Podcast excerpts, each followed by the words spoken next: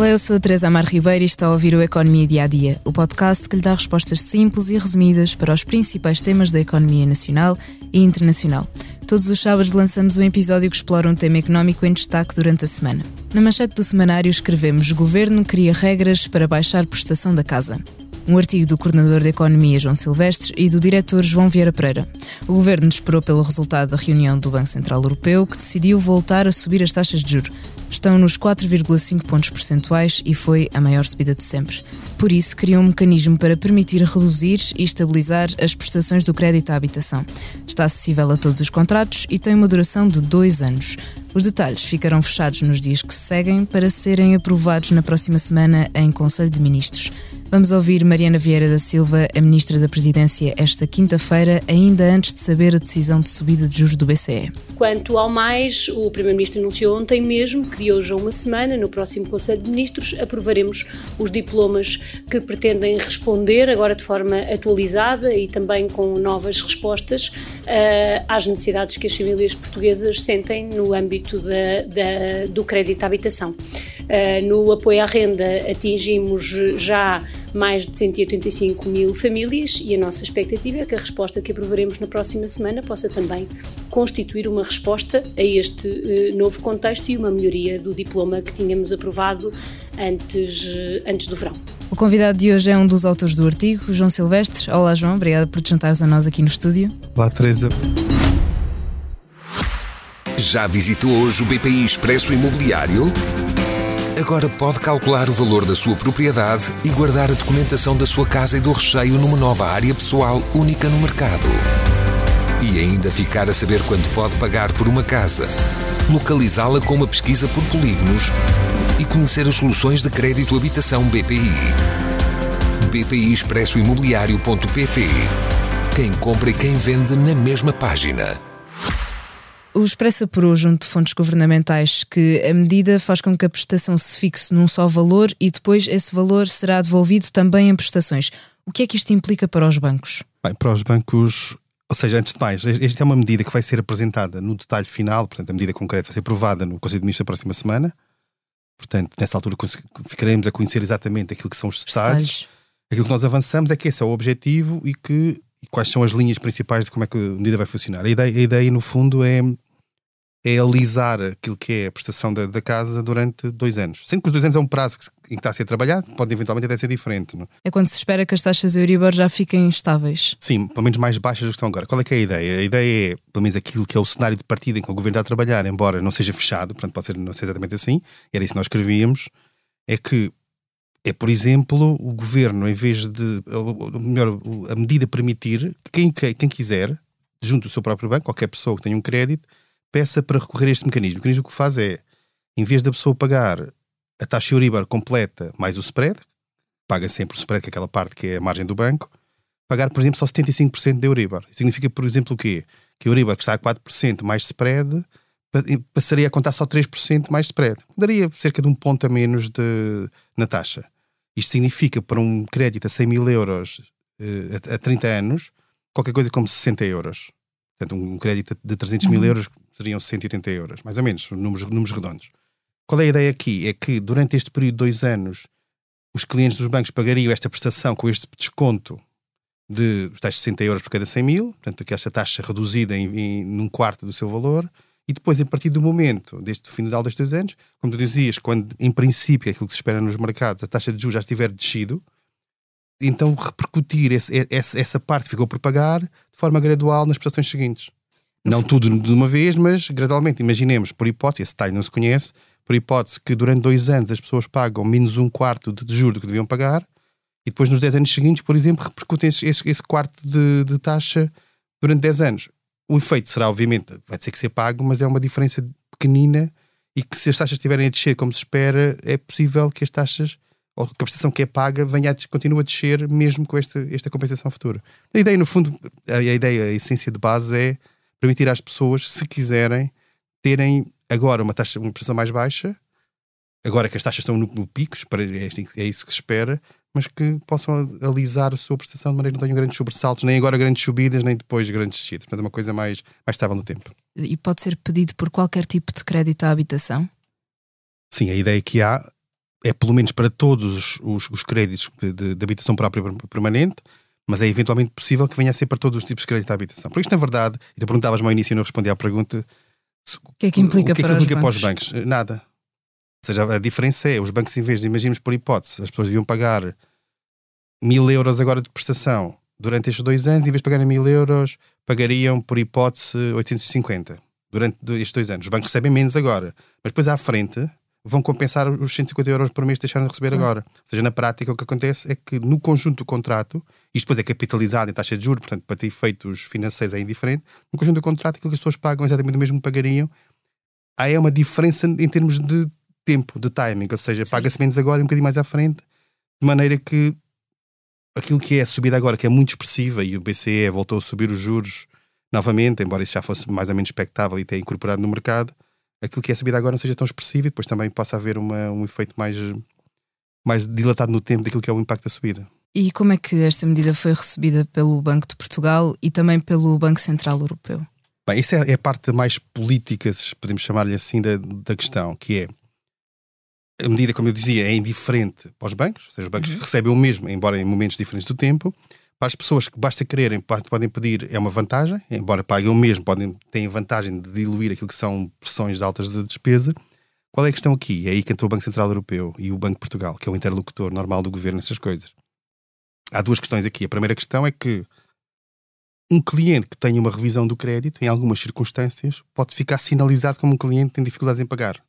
Isso para efeitos de supervisão que os bancos centrais fazem em relação aos bancos comerciais, poderia significar que esse cliente ficava marcado como um cliente de risco e isso tem implicações não só para o cliente, para eventuais contratos que queira fazer com o banco, mas também para o próprio banco, que no limite, se o cliente é considerado de risco, então tem que ter, tem que ter provisões ou capital adequado a esse risco. Para o banco tem diferenças. E, e esse, o desenho da medida está a ser feito de maneira precisamente que seja possível utilizar isto, e daí a, a, transversalidade da medida, ou seja, todos poderem aceder, para não haver marcação de ninguém. Isso é uma das, uma, uma das, das, questões. A outra questão, e essa tem mais a ver até com o Banco Central Europeu, é a questão da, da política monetária, que é quando o governo português aplica uma medida que permite aos, aos clientes dos bancos eliminar uma parte da subida da taxa de juro, na prática o que está a fazer é eliminar uma parte daquilo que é a transmissão da política monetária do BCE. Sendo que o objetivo da política monetária do BCE, concordo ou não com ela, e há muitas discussões sobre isso, mas o objetivo é precisamente as pessoas pagarem mais pelos créditos, os que já têm ou os que vão contrair, com isso terem menos dinheiro para gastar, com isso terem menos consumo, etc., e travar a inflação. Portanto, se no limite todo o efeito da subida fosse eliminado por algum mecanismo, em Portugal e nos outros países, aconteceria que a política do BCE passava a ser, passava a ser inútil. Não é? E nesse sentido há aí uma negociação sobre isso, embora aquilo que o desenho da medida nesta lógica de, de de haver a mesma taxa variável, portanto, haver a mesma repercussão daquilo que são as oscilações do mercado, mas haver uma, uma parte dessa taxa variável que não é paga, por exemplo, tais 25% que, que são eliminados, uhum. permite desenhar a medida, e essa discussão está a ser feita entre o BCE, entre o Banco de Portugal e o, e o governo português, permite desenhar a medida de uma maneira tal que, no limite, não seja interpretada como algo que mina por Sim, completo. Uma das justificações também foi que Portugal é um dos países que tem mais créditos à habitação uh, indexados a essa taxa variável, daí poder ser um, um, um, contexto para que aqui esta, esta medida esteja a ser. Esteja a ser aplicada. Mas o, o... Exatamente isso. Deixa-me só dizer um ponto sobre sim, isso, que é, esse ponto é importante. Ou seja, um dos argumentos do governo português é precisamente esse. Não é o único, mas é um deles que é Portugal, pela natureza das, dos seus créditos, tem muita taxa variável, portanto é um, é um país onde para as famílias, para as empresas é uma, uma questão diferente, mas para as famílias sofre muito rapidamente as oscilações daquilo que é o mercado, as alterações de, de política monetária. Portanto, nesse sentido, haver algum instrumento que possa atenuar este, este efeito, ainda que não totalmente, não, não põe em causa aquilo que é a transmissão da política monetária para Portugal comparativamente a outros países. Exato. Isto também não é a primeira vez que, que o Banco Central Europeu fala de medidas que os governos estão a tomar contra aquilo que está, que está a ser feito, como várias medidas de apoio, seja em termos de, dos bens alimentares, da energia, que foram tomadas ao longo deste tempo da, das subidas das taxas de juros. João, permite-me voltar um, um, pouco atrás. Uh, o Expresso também falou com alguns do, dos banqueiros de Portugal. Os banqueiros concordam que esta medida abranja todos os créditos ou defendem que poderia ser um pouco mais restrito para, hum, para não ser aberto a todos? Os banqueiros, quer dizer, os banqueiros não conhecem ainda a versão final do, do diploma porque ele na verdade claro, não está totalmente não, fechado. Mas daquilo que se sabe, que são as linhas gerais, e, e houve contactos obviamente entre, entre o governo e as finanças e, o, e os banqueiros, em geral, não há objeções muito fortes em relação à medida em si, embora, como tu dizes, há quem prefira, por exemplo, haver um mecanismo mais restrito, ou seja, aplicar só quem é preciso, até porque esta medida tem alguns custos operacionais. Para os próprios, Para os próprios bancos. bancos. É implica recalcular sempre aquilo que é o, o valor desta diferença. Ou seja, é, uma, é, um, é um parâmetro adicional em termos de cálculo. Embora, hoje em dia, obviamente, com, com sistemas informáticos sofisticados, é relativamente simples, é programar e pouco mais do que isso. Claro. Agora, implica sempre e que haja esse recalque, e além disso, implica outra coisa, que é sempre que um cliente queira fazer isto, tem que se dirigir ao banco, pode sempre fazê-lo se quiser, e o banco tem, tem, tem, tem que fornecer essa opção, mas implica uma relação com o cliente, portanto, só por este motivo haverá muitos mais clientes que, a partir de daqui a duas semanas, ou daqui a três semanas, ou um mês, quando entrar em vigor a medida,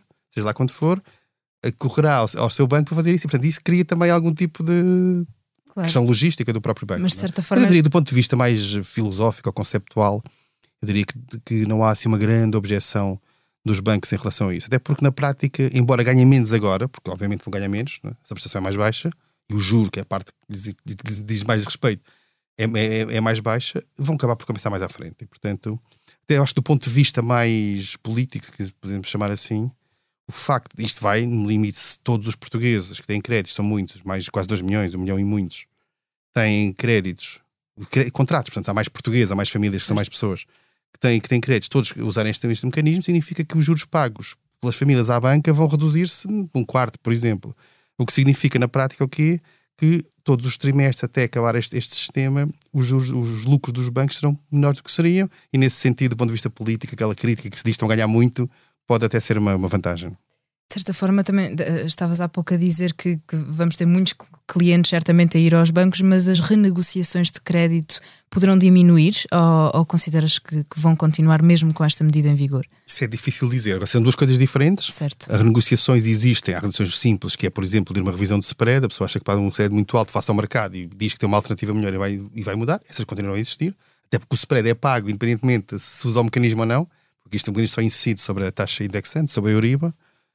Agora, talvez para algumas pessoas, se as pessoas puderem ter aqui alguma almofada que lhe permita não pagar tanto como pagaria, estamos a falar, por exemplo, contas assim por alto, uma prestação de uma casa a 30 anos, ou seja, o efeito da descida do juro é tanto maior quanto mais, mais longo é o prazo do, do, empréstimo.